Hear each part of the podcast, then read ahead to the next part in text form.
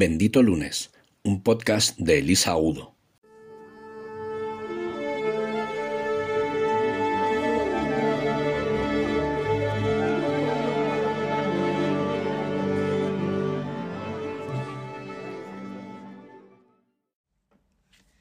Hola benditos. Estreno hoy un nuevo formato de episodio del podcast con una entrevista.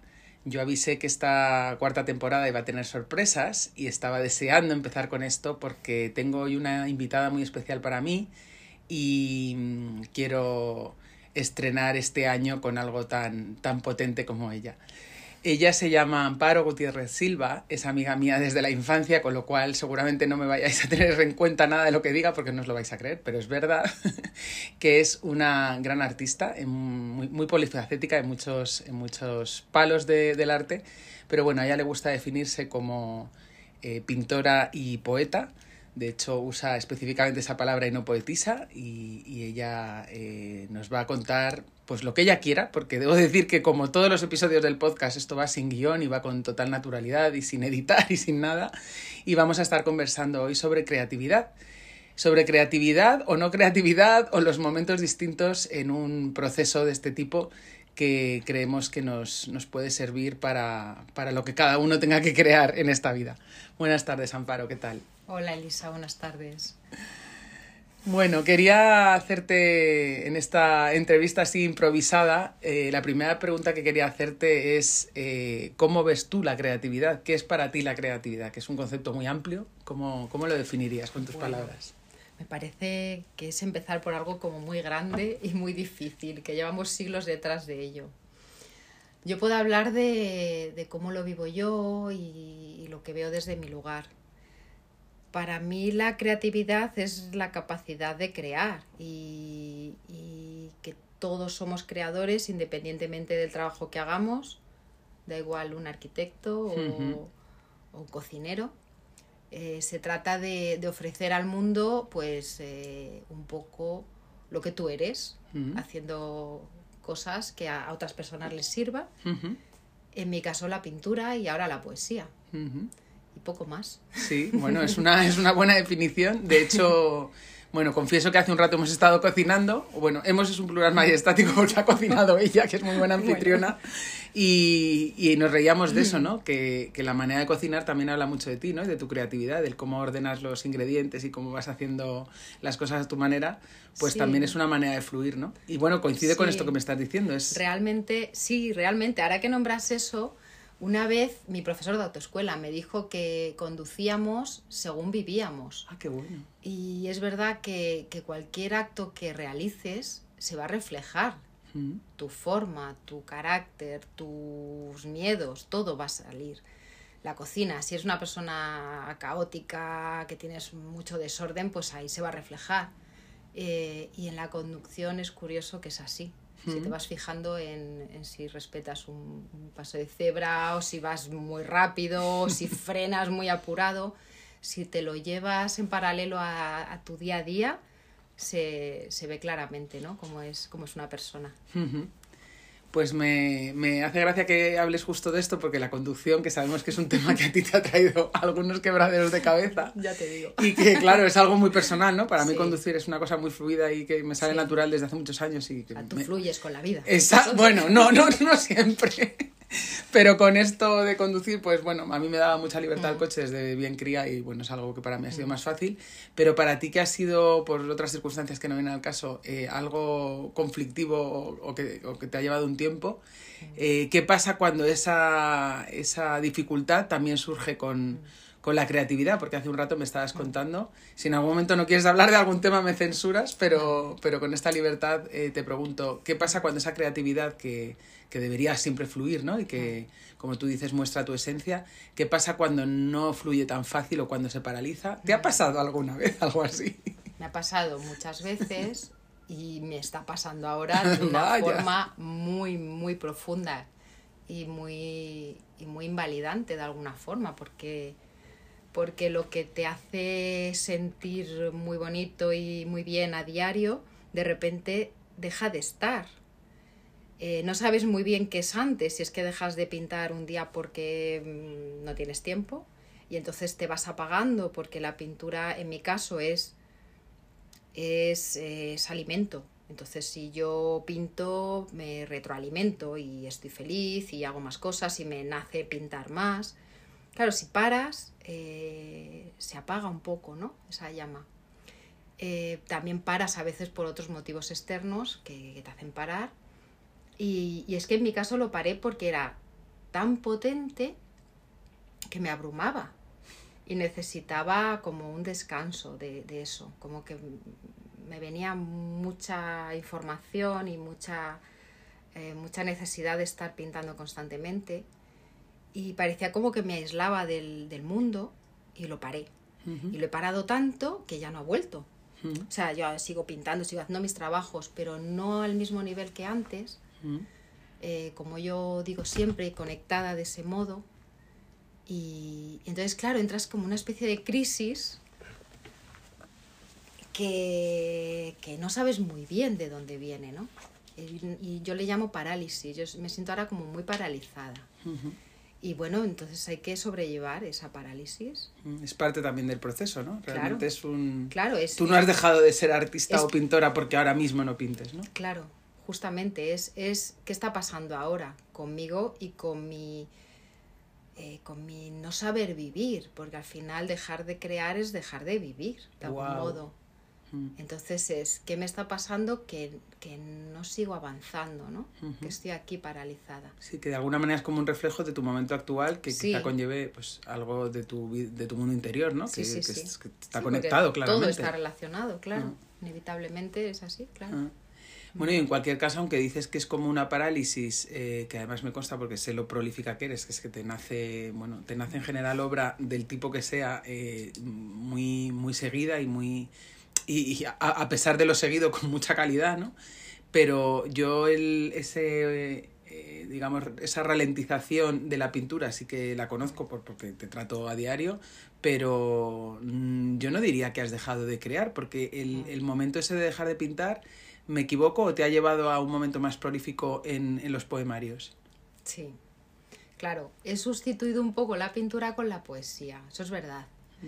Pero como es un lenguaje tan nuevo para mí, eh, aún dudo si es mío, si es real, si es mi voz. Estoy como aprendiendo, soy una aprendiz de poeta. Entonces, eh, como que no le doy la profundidad o la seriedad o la importancia como a la pintura. Pero sí tienes razón que he estado creando, he estado escribiendo mucho, sigo haciéndolo. Eh, publiqué un libro hace dos años y ahora eh, seguramente en unos meses saldrá el siguiente. Y sí, claro que creo. Pero como es de otra forma, estoy como adaptándome ¿no? a esa nueva forma. Sí, otro, mm. otro lenguaje, ¿no? Sí. Y me surge una pregunta, ¿cuánto de esto crees que tiene que ver? Eh, se me ocurre por un poco proyección en, cosas de las que entiendo, ¿vale? Quiero contrastar contigo si coincide o no. Eh, en el entorno que yo conozco más, que es el de la escritura, se ha dicho siempre, en, el contexto de talleres de, pues, por ejemplo, de, relato corto, ¿no? de escritura creativa, la eterna pregunta de si el escritor nace o se hace. ¿no? Entonces, con, con los temas artísticos siempre surge esta duda, ¿no? Eh, ¿tú crees que esta sensación de que para ti una cosa es más nueva que la otra y que una la validas más que la otra, ¿no? La, la pintura la validas o te consideras más pintora que, poeta, ¿crees que tiene que ver con tu propia formación? Porque el hecho de que en Bellas Artes eh, pues se trate más de las artes visuales que, por ejemplo, en, en este caso de la escritura o de la poesía, ¿tú crees que influye en eso? Eh, en, tu, en tu validar una u otra? ¿O crees que tiene que ver más la experiencia o cómo, cómo se relaciona? Sí, totalmente, totalmente, porque como en este mundo nos encanta poner etiquetas, pues yo salí de la facultad siendo pintora, en potencia, pero pintora o grabadora, que también hice grabado. Y, y claro, esto de la poesía ha sido tan reciente que es como si necesitará el permiso o la aprobación, mejor dicho, del, de ese entorno poético ya establecido, ¿no? Sobre todo en Madrid, donde yo vivo, que es muy fuerte el movimiento que hay, que he tenido muchísima suerte y soy súper afortunada porque he entrado por la puerta grande, o sea, de la mano de gente que estaba ya muy consolidada y, y me han apoyado y, y- y me han dicho, pues, pues es válida tu, po- tu poesía. A ver, siempre es válida porque a ti te sirve. Claro. Partamos de eso, o sea, yo pinto un churro de cuadro, por nombrarlo con una palabra, y a mí me vale. Claro. Igual no lo voy a llevar a una galería, no lo voy a exponer, pero lo primero que a mí me está sirviendo. La poesía igual, o sea, yo empecé a escribir por una necesidad, como mucha gente durante la pandemia. eh, es misma. un lenguaje, claro, es un lenguaje que surgió y una necesidad muy grande de las personas de expresarse, ¿no? De todo lo que estaba pasando. Y, y bueno, en mi caso pues lo he acogido y lo he desarrollado un poquito más, pero es nuevo y, y no es mi campo, lo que tú dices. Entonces, bueno, hay como una desconfianza de mí misma, ¿no? De, de, de estoy en el lugar adecuado o, o sobro, ¿no? En este mundo. Claro, Sí. es como sentirte a lo mejor. Puede ser que tenga algo que ver con el síndrome del impostor que tantas veces nos surge, ¿no? Sí, de, de- o- sí. de yo no estoy formada para esto, ¿no? Cuando no me han realidad- invitado a esta fiesta. Esta fiesta es de etiqueta y tú vienes con los pantalones hippies o algo así. Tú, esto es muy serio. Y es verdad, es que le damos mucha importancia a la palabra, Claro. Porque joder, el lenguaje hablado y escrito es fundamental para entenderse las personas, pero hay otros, Claro. hay otros. Y tú que me conoces sabes la dificultad que yo siempre nombro de es que me cuesta expresarme, me cuesta, pero con la pintura me siento más libre, ¿no? Ujú, Entonces, claro, para mí es algo muy, muy, muy grande. Claro. Sí. Y me gusta mucho que menciones esta faceta de, de autorreconocimiento en el sentido de siempre es válido el arte, el campo que sea del arte, si te sirve a ti. Claro, me viene muy a colación de que tú, además de como, como artista, estás formada como arte terapeuta. Entonces, eh, el, bueno, volvemos a lo mismo, ¿no? El, no tienes que ser terapeuta para que esto te sirva, ¿no? El, el hecho de ser terapeuta implica ayudar a otras personas o acompañarlas pero cuánto de odio la palabra autoayuda, pero es la que todo el mundo entiende, ¿no? ¿Cuánto de ayuda a uno mismo hay en expresar tu arte del modo que sea, independientemente de que lo valide el mercado, lo valide el sector o lo valide San Pedro bendito? El hecho de que tú una obra la expreses en el, en el lenguaje que sea y te sirva, ¿cuánto, cuánto importa eso? Bueno, a ver, yo ya era consciente de esto antes de, de hacer arte terapia. Ujú. Eh, la arte terapia te sirve más para aprender a mirarte Ah, y a expresar lo no expresado. ¿vale?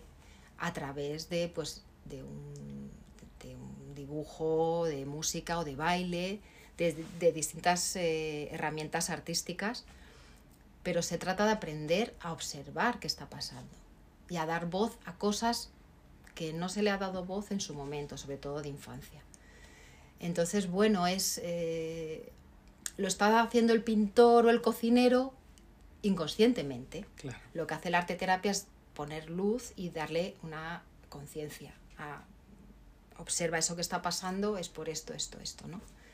Y te sirve a pesar de que no sea consciente. Claro. Siempre sirve, porque siempre estás expresando. Si le pones conciencia, pues aprendes de ti, de por qué haces las cosas, de tú cómo eres, por qué has hecho eso. Y es la forma de estar en el mundo, pues conocerte, porque es que si no, Claro. nos vamos sin habernos enterado de nada. Ya, Bueno, hay mucha gente que decide hacer eso. Bueno, O que, lo, o que no decide nada, con lo cual también es una decisión, ¿no? El Sí. no mirarse para adentro, que tú ya sabes que a mí eso me cuesta bastante, pero bueno, estoy aprendiendo a respetar, ¿no? Que alguien no quiera mirar para adentro, no quiera saber nada y quiera pasar por la vida pues un poco más superficial, que bueno, es una opción Sí. también y... una vez leí, a ver si me, me voy a acordar, que era eh, como, no es que haya dos tipos de personas, bueno, no puedes generalizar, Sí, pero como dos formas de afrontar la vida, que era el que siente que la vida ocurre a pesar de él ¿Mm? y el que se cree creador de su propia vida. Ujú. Entonces ahí está un poco la conciencia, es yo estoy aquí, aquí me encuentro y yo vivo. O no, yo voy a crear mi realidad. Esa es la diferencia. Entonces, si para mí es pintar, es esa, esa decisión, para otro es otra cosa. O ya no tanto las profesiones, no puedes limitar vivir a tu Mm. profesión. es a estar con una persona que decides estar y otras personas que no porque no te hacen sentir bien o tú a ellas no las haces sentir bien. Mm. Esto es muy amplio ya de hablar, esto se entrará en otro tema. Sí, sí, da para otro capítulo. Pero bueno, que es, es un poco eso, es poner conciencia, sobre todo, Mm. yo creo que es la palabra. Y luego tender al equilibrio. Entonces, lo que te haga sentir equilibrada es lo que yo creo que buscaría siempre. Claro. Sí, me, me recuerda a, a un autor de, de bueno, a un, a un estudioso mejor de, de Cábala, que creo que, vamos, recuerdo que me, que me recomendaste tú, creo que se llama Javier, Javier, Wolkoff, sí. Que, bueno, contaba una meditación, no vamos a contar aquí la historia entera, pero os damos la referencia por si queréis. Había una meditación en la que hablaba de, de concentrarse en, en, en los ojos y Mm. repetir la frase de soy el creador infinito. Y me ha, me ha llamado mucho la atención porque yo lo, lo he estado haciendo y lo hago eh, esporádicamente y es súper potente ese, Sí. ese momento, ¿no? De que además los ojos por la, por la visión esa periférica se convertía como en un solo ojo y daba la sensación de, pues, del ojo que todo lo ve, ¿no? Sí. Y tú que muchas veces algunas de tus obras más potentes, en mi opinión, están basadas en temas de, Sí. de cábala y de árbol de la vida. eh, ¿Cómo se llamaban estos troncos tan maravillosos que no recuerdo nunca el nombre? Bueno, Los- yo le puse samán, que es que, que hace referencia a un árbol eh, que está en Venezuela, o sea, que yo conocí en Venezuela, pero bueno, por una cosa personal. No es que ese tronco fuera de ese árbol, ¿no? Sí, sí, ese es el nombre que le has dado Sí, tú a esa, sí, a un esa obra. proyecto que hice, sí. Mm. Y ahí hay muchos de esos eh, eh, chamanes que tenían esa, esa temática, ¿no? El ojo, claro, es que lo bonito de, de crear inconsciente es que sin quererlo eh, haces consciente cosas que desconoces, que están ahí. Entonces, de pronto mucha gente pinta ojos, de pronto mucha gente pinta árboles, árboles muchísimo, ¿no? Porque el árbol es como una representación de la propia persona, ¿no? De, de- de tus raíces, de, hacia dónde creces, del fruto que cae maduro, de cuando cae el, ma- el fruto maduro y muere, vuelve a la tierra. Pues es, una, es un ser humano, en el fondo. Entonces es una cosa que hay en, en, en algo, una memoria común que inevitablemente se representa porque todos hemos- mamamos de eso, ¿no? Claro. Mm.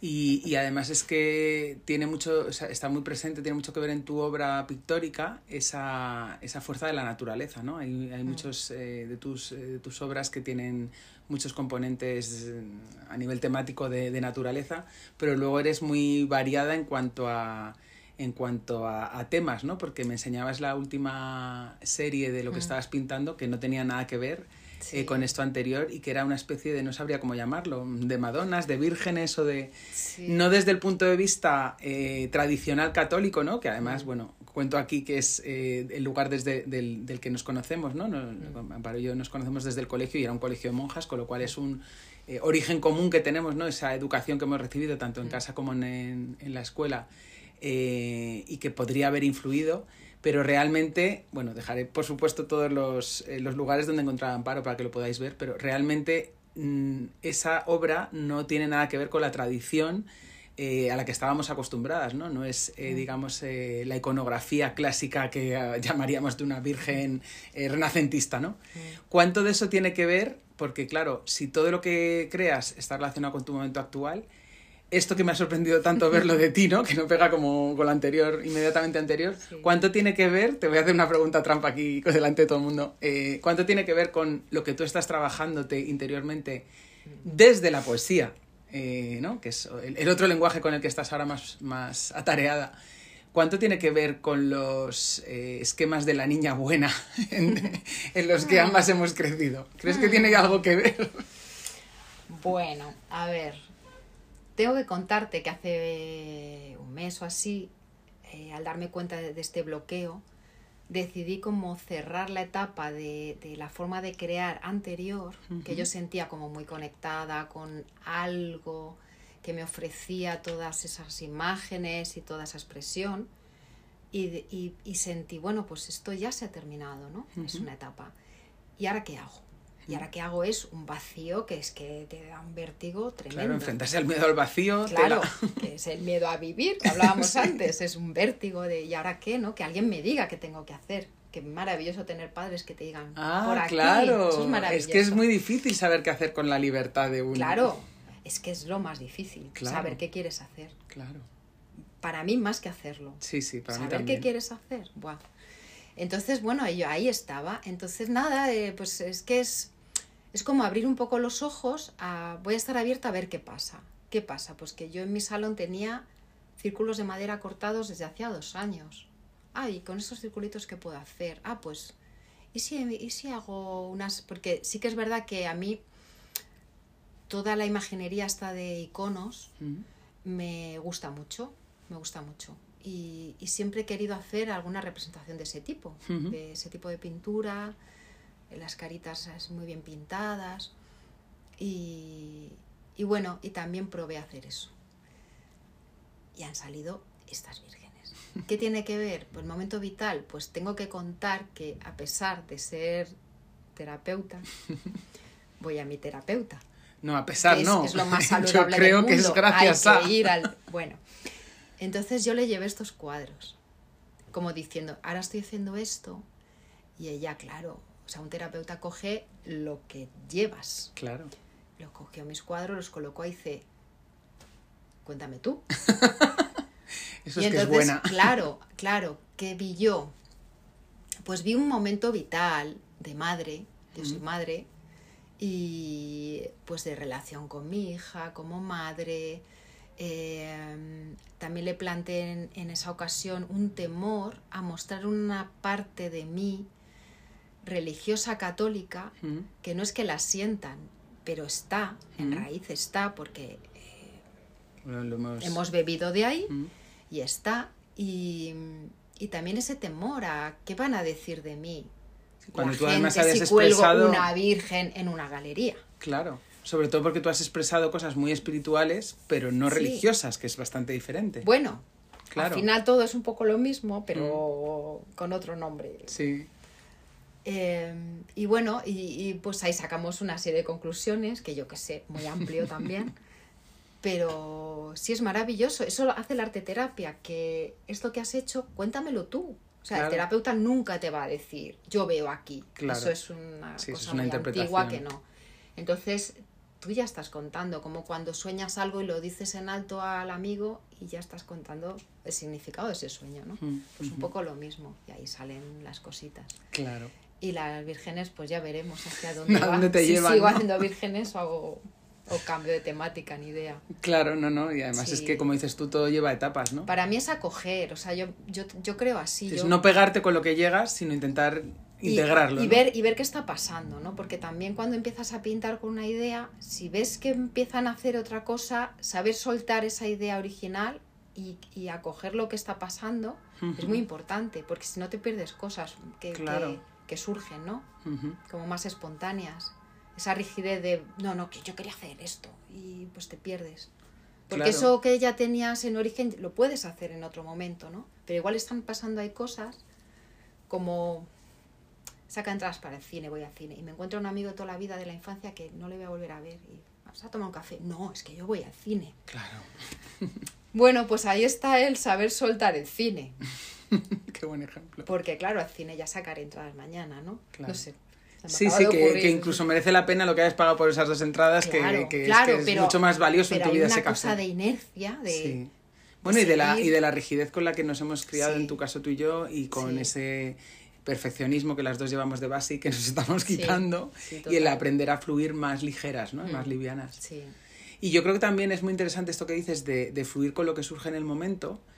Porque claro, eso para ti, para mí, que eh, tenemos muchas sincronías en muchas cosas, pero por ejemplo esto de, del fluir con la vida, de improvisar, eh, no era nuestra especialidad, ¿no? El- en mí es más comprensible, en ti que eres artista, es como, ¿cómo no va a improvisar? Pues, pues ya sabemos lo difícil que es, ¿no? Ya, ya me lo has explicado. Eh, pero me ayuda a. Bueno, me ayuda a mí también, por supuesto, ¿no? A, a- a no encabezonarme con algo que quería escribir en mi caso y que tiene que salir por narices porque me lo había planeado para hoy. pero sobre todo me ayuda a, abrir la mente en cuanto a las etapas que decías, ¿no? Porque si el arte, como yo lo entiendo también, es parte natural de tu esencia, ¿no? Pues te va acompañando en épocas, vamos, esto hasta los grandes, pues todos conocemos las épocas de, pues de Picasso, ¿no? Y todos damos por hecho que los, los artistas consagrados han tenido épocas que hacían cosas totalmente distintas, ¿no? Las épocas oscuras de Goya o las épocas de, de quien fuera. Eh, yo lo que he podido ver en este caso en tus poemas es que te han ido acompañando muy bien en, esta, en estos últimos años, desde que tú has destapado esta nueva vertiente tuya, eh, para ir, eh, por un lado, transitando caminos, ¿no? De cosas que ibas soltando, que ibas depurando y que ibas trascendiendo en tu vida, y también para darte cuenta de cuándo esos temas se habían cerrado, ¿no? Porque yo he estado, he tenido la suerte de vivir de cerca contigo los procesos creativos de esos poemarios, ¿no? Y el ir viendo, que algunos, de hecho, no están ni publicados, pero me consta todos los que hay escritos, eh, ir viendo que yo que sé que esta época corresponde a tal tema, eh, pues por ejemplo de amoroso o de una relación o de eh, poemas sobre naturaleza o poemas sobre, yo que sé, sobre distintos asuntos que te han ido llevando a distintos momentos y que tú te das cuenta de que son como poemarios cerrados, que realmente este trabajo ya está hecho en tu interior, Sí. ¿no? Más allá del trabajo físico del libro. Sí, es verdad que al, al darle forma de libro se cierra. O sea, visualmente queda cerrado. Nos pasa muchas veces en momentos de nuestra vida, pero sigues y no, no, no eres tan consciente. Al darle forma del libro, sí. Es como si haces una serie de cuadros, los expones, se venden la mayoría y pasas a otra cosa. Y sí es importante ir cerrando etapas en ese sentido. O por lo menos eso, ir siendo consciente ¿no? de que algo ha cambiado y que empieza algo diferente. Tú lo notas, ¿no? El cómo fluyen distintos esos Sí. poemas, por ejemplo. Sí, yo lo que veo, por ejemplo, que, pues si estoy hablando de un desamor, ahora lo, lo releo y me cuesta, porque ya no es actual, pero le debo un respeto, porque eso fue en ese momento. Entonces, claro, igual te cuesta más defenderlo ahora, ¿no? En el presente, porque ya no está vigente. Pero, pero hay que ofrecerle eso, es un respeto, es un respeto a ese momento vital que viviste, ¿no? Sí, eso es que es como lo que se dice en sistémico, ¿no? De honro tu pasado. Realmente Sí, es eso, sí, eso sí, asiento no a lo que fue. Justo, claro. no niegues eso que pasó. Claro, y de alguna manera Mm. eso que pasó te ha traído a, a ser la que eres ahora, ¿no? No, claro. Porque has, has trascendido eso y eso te ha hecho crecer como persona, ¿no? Claro. Porque cuánto hay de cierto en esta en este otro topicazo también que se habla mucho en literatura de bueno en literatura en todas las artes pero el, es que yo en, en mi contexto de hecho hay una persona que, que las dos conocemos en común que decía es que yo si estoy solo puedo escribir cuando estoy deprimido cuando estoy contento me entra un vacío creativo cuánto crees que hay de cierto en eso A ver, cuando un alma está herida, necesita curarse. A ver, entonces mm, echas mano de lo que tengas, que te da por cantar, te da por escribir, te da por pintar, te da por subirte por las paredes. claro, cuando estás bien, te pones a vivir. ¿no? Y, y lo otro estás reparando cosas que se han roto en tu vida. Entonces es- sale más, es verdad, sale más. Pero hay mucha gente que crea desde el optimismo y desde la diversión, o incluso que sabe hacer, contar cosas muy duras, pero de otra forma, desde otro lugar y muy positivo. No tiene por qué rasgarte ni. claro claro No sé, sí ni como, todo no muy- son muy- son- formas de expresar lo que tengas sí, dentro sea lo que sea Pero claro, sí se da más, claro. Mm. Y quería, bueno, podría estar contigo hablando horas, pero habíamos, habíamos acordado hacer esto, bueno, pues el, el primer capítulo de los que puedan venir más allá, porque veo que hay infinitos temas que podríamos comentar. Se me ocurre así como una pregunta posible para, para poder cerrar este encuentro. Em, ¿Tú qué le dirías? Ya sé que no eres muy de dar consejos, que eso además te honra mucho, pero bueno, así de manera natural, ¿qué le dirías a alguien que, que está pues no sé, te la dejo abierta a alguien que querría crear y no se atreve, a alguien que querría mm, dedicarse al arte y no sabe por dónde empezar, o alguien que está en vacío creativo, no sé. Te dejo aquí un micrófono abierto para que le digas algo a alguien que veas en la dificultad que tú elijas. Bueno, decirte de entrada que es un lujo. O sea, dar espacio para sentir que puedes dar un consejo a alguien. O sea, en el fondo estás preguntándome, ¿qué le dirías a un amparo anterior? A tu que- yo del pasado. A mi yo del pasado, justo. Bueno, a Pues tuyo del futuro, pues si nos despistamos. Voy a tomar una cosa que creo que compartí ayer un vídeo de un señor maravilloso que no sé ni quién es, porque ahora esta cosa inmediata de los TikToks y no Bueno, sé lo qué, buscaremos la fuente. que hablaba de, de lo que tú no hagas va a quedar sin hacer. Entonces, claro que es importante, si te da el pulso de pintar, como he dicho antes, un churro cuadro, píntalo, por favor, porque el mundo se lo pierde o tú te lo pierdes, ¿no? Porque ese churro cuadro te lleva al siguiente paso. Entonces, no sé, quedar, dejar cosas así mm, sin hacer o las ganas de, de- de probar algo. Y lo dice una que, que- que le cuesta muchísimo lanzarse porque de- tengo muchos miedos, mucha vergüenza, mucho miedo al ridículo, todo esto me nace y aún así pues yo me subí a un escenario siendo, sintiendo que era la persona más tímida del planeta, como Me lo consta. piensa mucha gente. Y dicen que, que- que tienes que entrar, ¿no? Que cuando sientes miedo es donde tienes que entrar Mm. porque si no estarás rodeando. O sea, yo, yo además lo visualizo como un círculo negro el miedo y lo estás rodeando. Y todo el tiempo que pasas rodeándolo sin entrar en, en eso, estás sufriendo más que luego entrar y vivirlo. Efectivamente. Eso ya lo experimento, a mí ya lo entiendo, ¿no? Antes era como una idea, y, pero ahora ya lo entiendo, pero aún así cuesta, me quedo dando vueltas un, un tiempo. Entonces, bueno, consejo, no os quedéis dando vueltas y meteros de cabeza. Me parece un gran consejo. Así que, bueno, yo creo que lo que más inspira de todo esto ha sido todo lo que no has dado como consejo, pero este es buenísimo para... Si algo de lo anterior no sabían cómo integrarlo, pues es un buen, un buen punto de partida, ¿no? Así que yo creo que la, la mejor manera, además de haber compartido esta delicia con, con Amparo, es que la disfrutéis directamente con su obra, que, que tiene, bueno, pues eh, aparte de exposiciones que hace en el mundo físico, eh, tiene muchísima presencia virtual. Eh, voy a ver si soy capaz de decir eh, los nombres de tus redes para que te encuentren. Eh, la principal es AGS Espiritual. Arte, espi- Ar- AGS. AGS Arte Espiritual, perdón, que lo he dicho mal. Eh, esto es como el teléfono del marido que se te olvida porque lo tenemos grabado. La sigo tanto que he despistado el nombre, perdón. Eh, es el, el- el primer eh, libro que, que tuvo publicado es Mi diosa dormida. También tienes obra eh, de la parte manual en...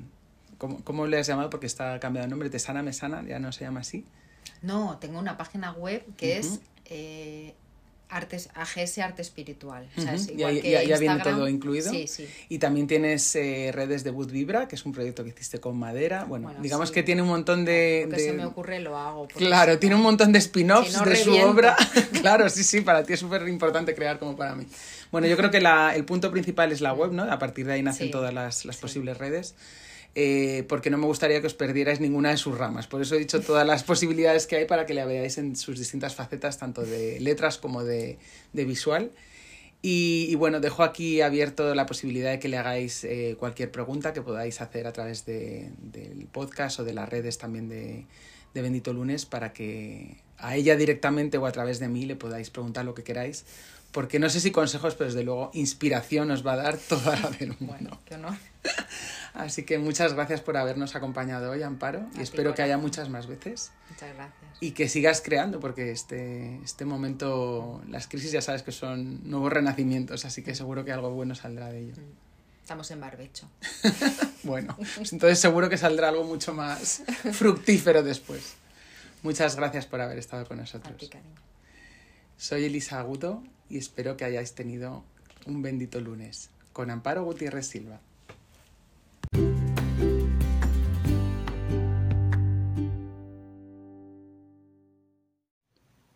El finde es sagrado. A partir de ahora, el lunes puede ser bendito. Puedes encontrarnos en las redes sociales como arroba benditolunes.com. Síguenos en YouTube, Instagram, Facebook, Twitter, LinkedIn y en el blog de Bendito Lunes.